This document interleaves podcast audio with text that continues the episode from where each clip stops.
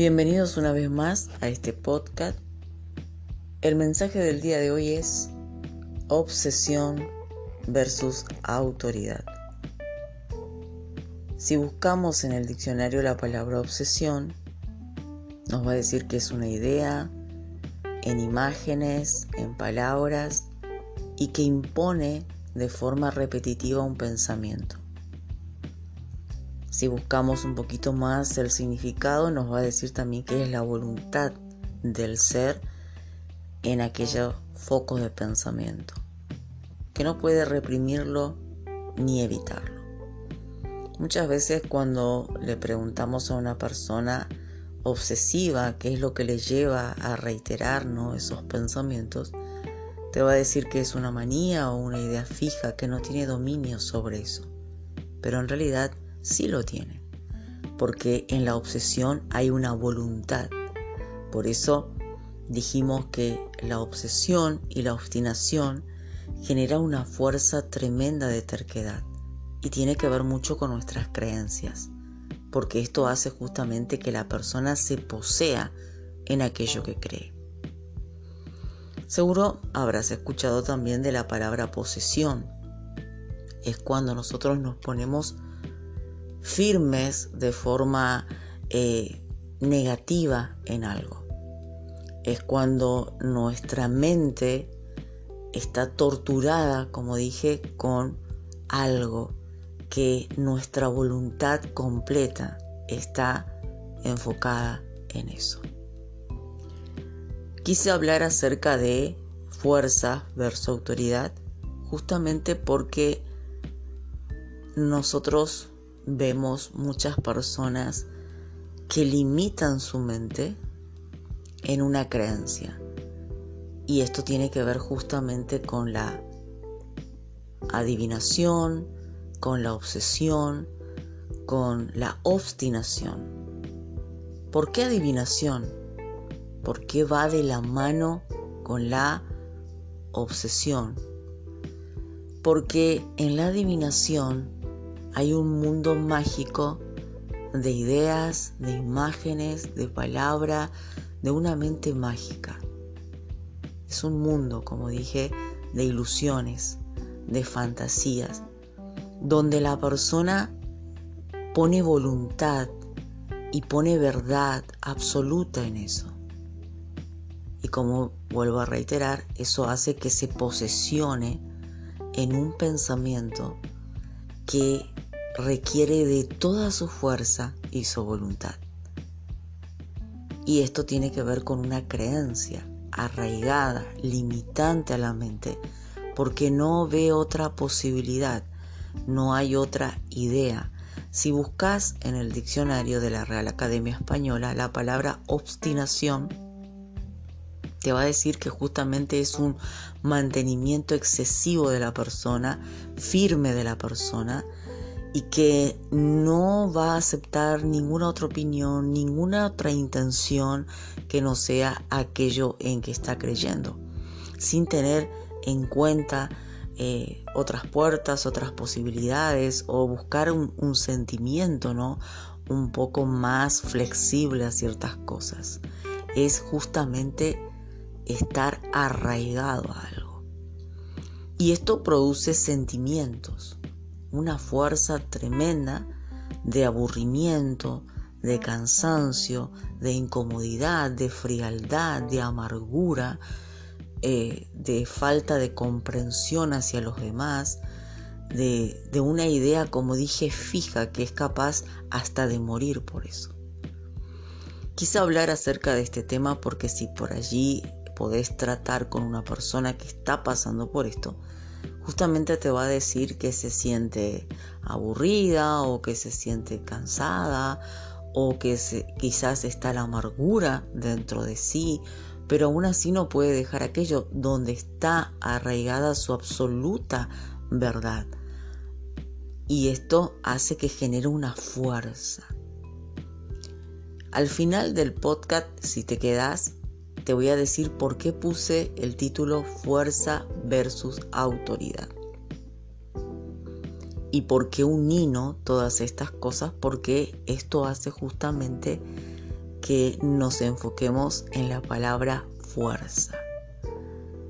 Es una atracción, es una atracción al centro, al centro de un ser obstinado, eh, de un ser obsesivo, de un ser frío y de una voluntad extrema, sin posibilidades, de una creencia absoluta, ilimitada en algo.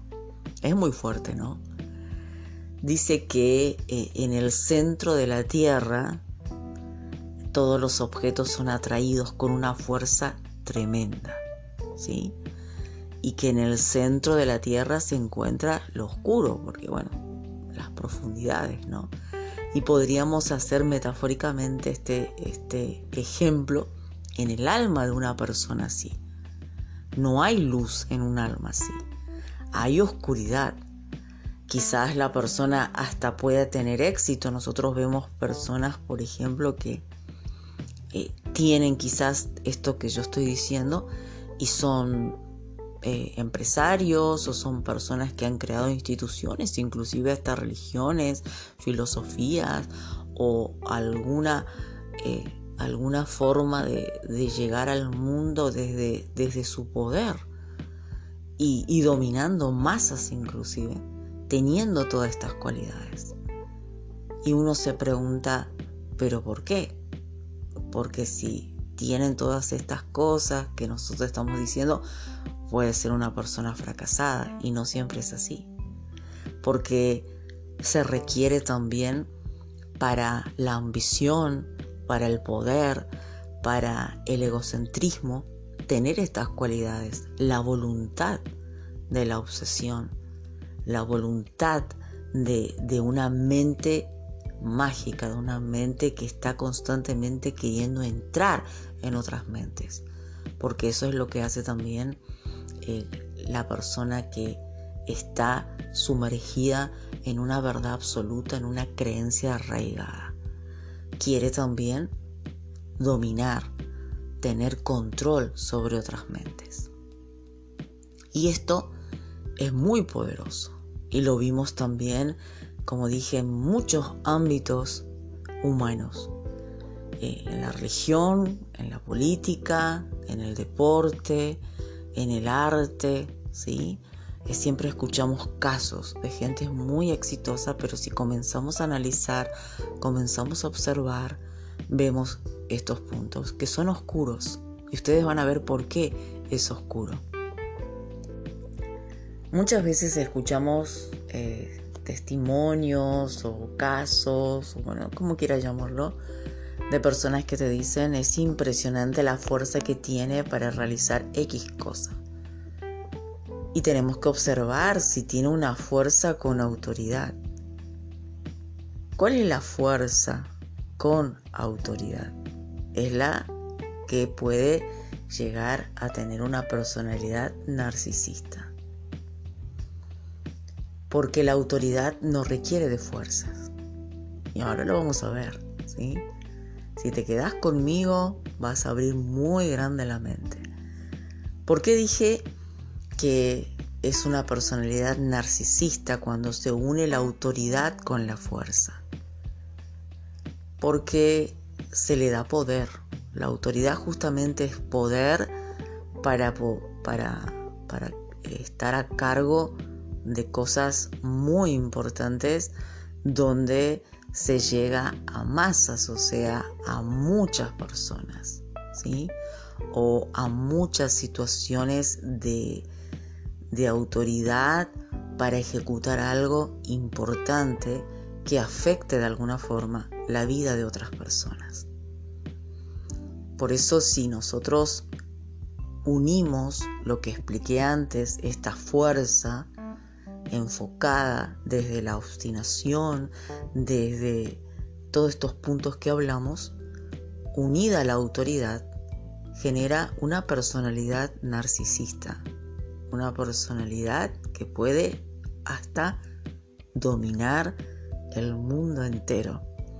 Y esto lo vimos en grandes líderes de nuestra historia que han hecho muchos desastres en el mundo.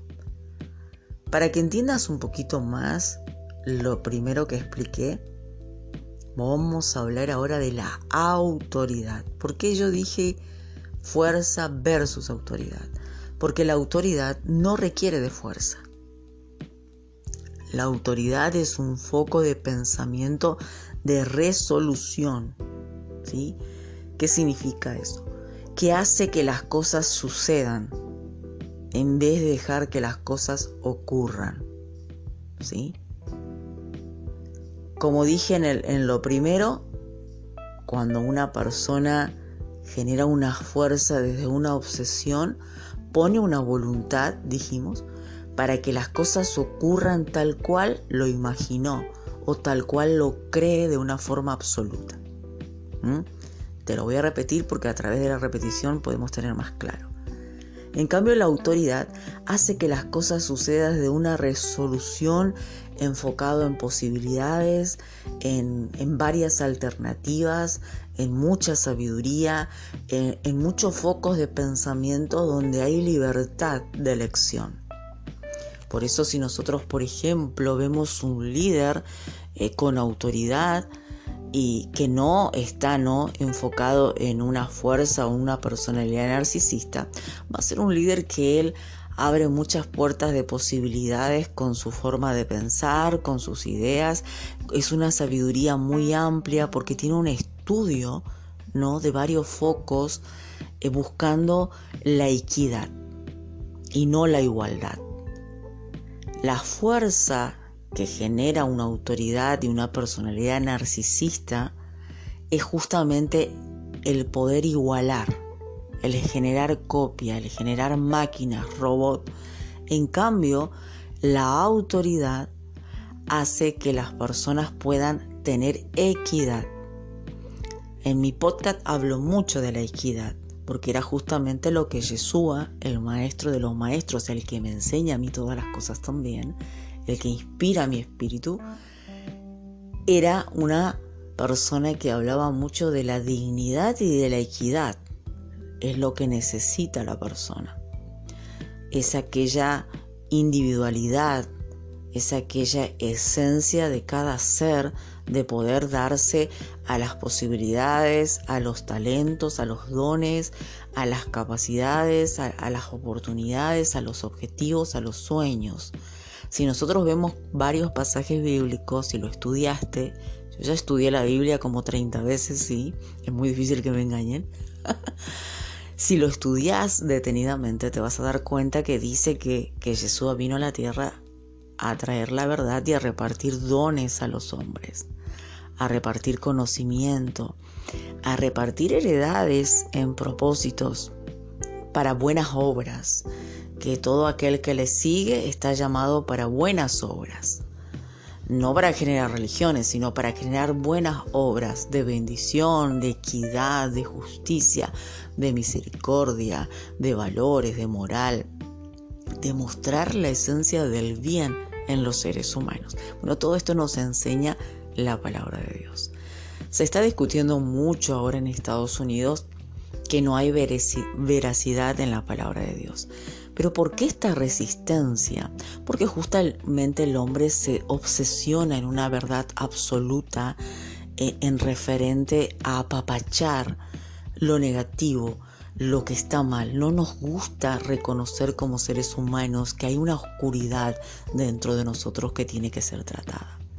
Entonces la Biblia eh, justamente se rechaza todo eso y se busca doctrinas creadas por interpretaciones de hombre para poder sacar eso de la ecuación del ser humano y hacerle creer a una persona obsesivamente en algo absoluto antes de buscarnos en ella y descubrir en ella la sanidad y todo eso que verdaderamente requiere eh, la doctrina de Yeshua, ¿no? Que Él quiere que nosotros nos descubramos, que Él quiere que nosotros veamos esa parte interna oscura, que podamos encontrar las herramientas para sanar heridas, curar desde lo profundo, ¿no?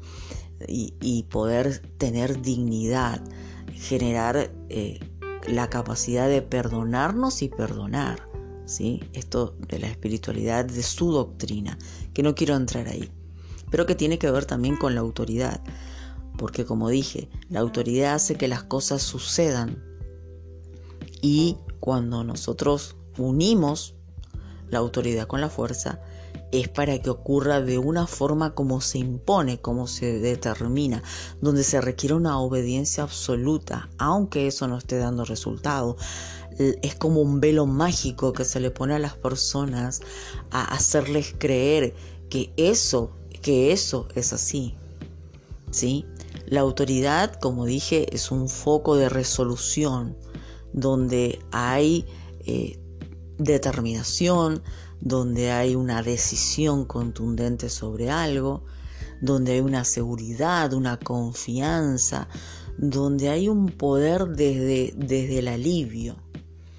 No es de la imposición, no es de la manipulación, no es de la obsesión, no es, no es del capricho, sino desde una necesidad. Porque si sabiamente lo, lo analizamos, nos vamos a dar cuenta que el mensaje que nos está aportando ese individuo o lo que está haciendo ese individuo es como que abre eh, un mundo de ideas y posibilidades para varios focos de pensamiento, donde cada persona puede tomar de esa fuente, beber de esa agua desde un foco de libertad. Y esto justamente es lo que nos ofrecía Yeshua, un foco de libertad, un foco del camino hacia la sanidad del alma. Por eso Él dice, yo soy el camino, la verdad y la vida. Nadie viene al Padre si no es por mí. Esto es mucho más profundo, ¿no? Pero vamos a dejarlo así. Es verdad. A Él se le dio el conocimiento de la verdad, de la dignidad que el hombre necesita para justamente llegar a la sanidad del alma. El alma es nuestra conciencia. Nuestra conciencia dañada que necesita, necesita ser reconstruida. Por ejemplo, en este podcast que hicimos, ¿no? Acá te estoy mostrando dos focos de pensamiento, una conciencia que está en la oscuridad.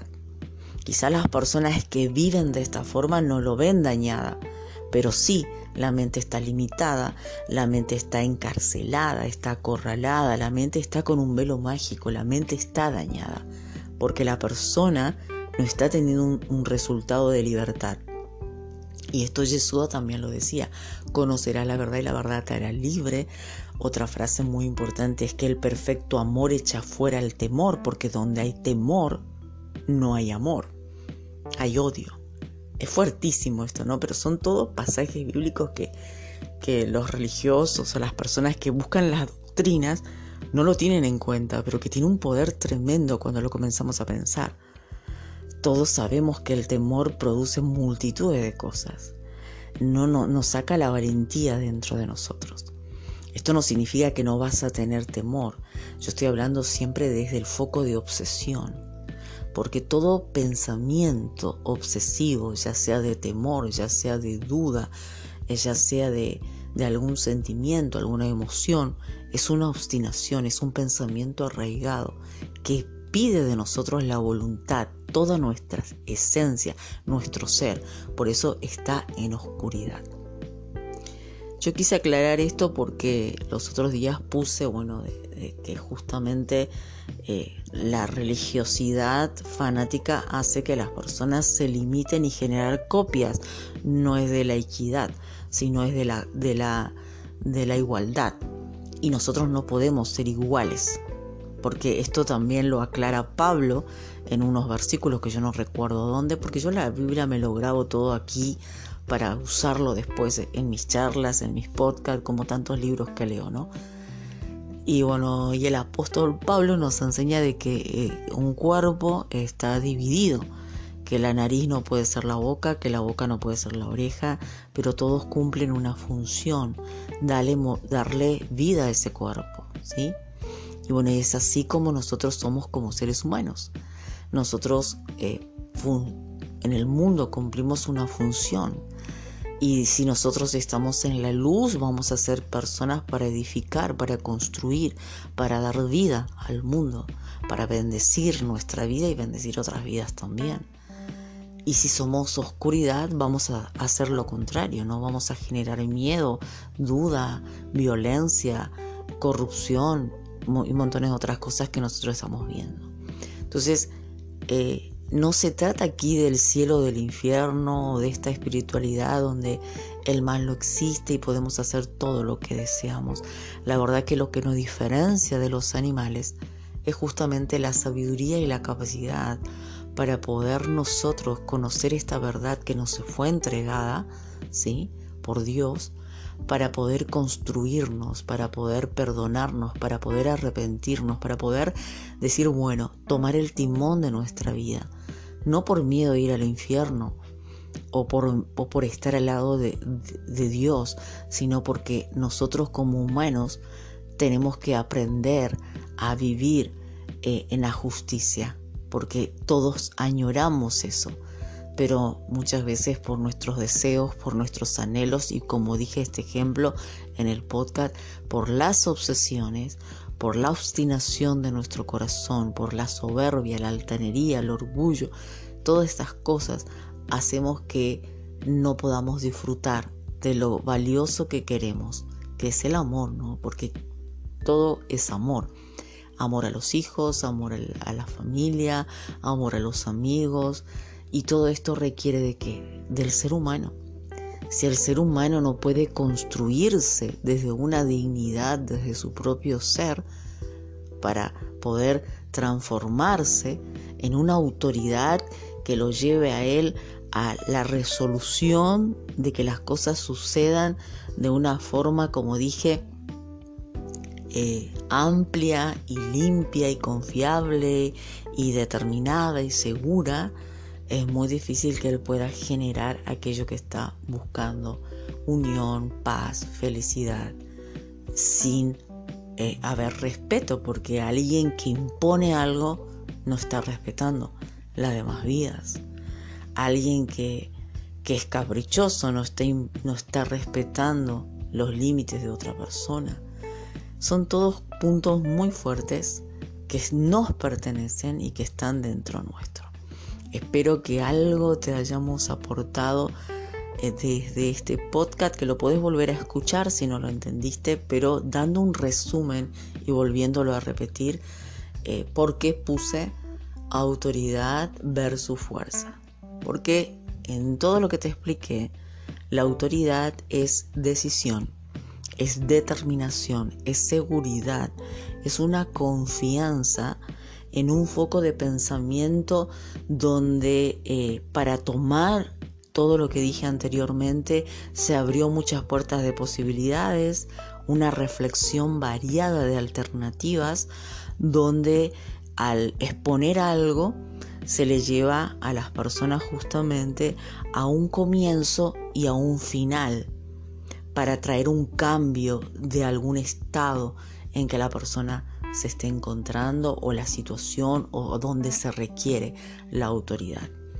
Dijimos también que la autoridad con obsesión eh, es una autoridad que genera una fuerza narcisista porque se le está dando un poder tremendo a una personalidad que genera dentro suyo obsesión, terquedad, obstinación y un mantenimiento firme en un pensamiento y una intención que lo lleva justamente a no ver posibilidades, a no escuchar otras posibilidades con un sentimiento de amargura, con un sentimiento de desfrialdad, de aburrimiento, de incomodidad, con la excusa muchas veces de que estas personas te dicen que son realistas o que son verdaderas, pero la verdad que está viviendo en una oscuridad porque su idea, su palabra, su imagen impone una forma absoluta de veracidad. Ahí te explicamos un poco lo que hablamos en esta noche. Bueno, aquí yo estoy en, en, la noche, ¿sí? No sé en qué lugar estarás vos, de día, de mañana, que tengas una buena semana. Nos encontramos en el próximo podcast.